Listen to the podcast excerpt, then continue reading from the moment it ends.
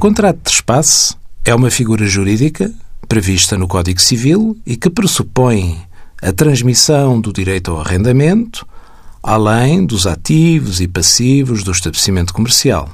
Em termos contabilísticos, existindo no contrato de trespasse ativos e ou passivos, naturalmente que estes elementos têm de, obrigatoriamente, ser identificados, valorizados e registados na contabilidade de acordo com a sua natureza. Ativos fixos tangíveis, ativos intangíveis, inventários, passivos, etc. Têm de ser as partes a acordar a valorização dos vários elementos constantes do contrato de despasse, que devem constar do contrato e da fatura ainda que se aplique a não sujeição a IVA.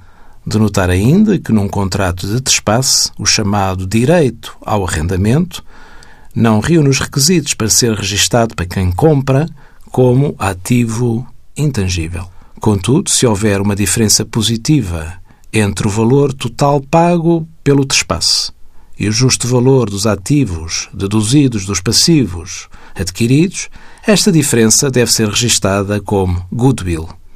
Chamamos ainda a atenção que o reconhecimento contabilístico do goodwill não se aplica às empresas que apliquem a norma das microentidades. Envie as suas dúvidas para conselhofiscal.tsf.occ.pt.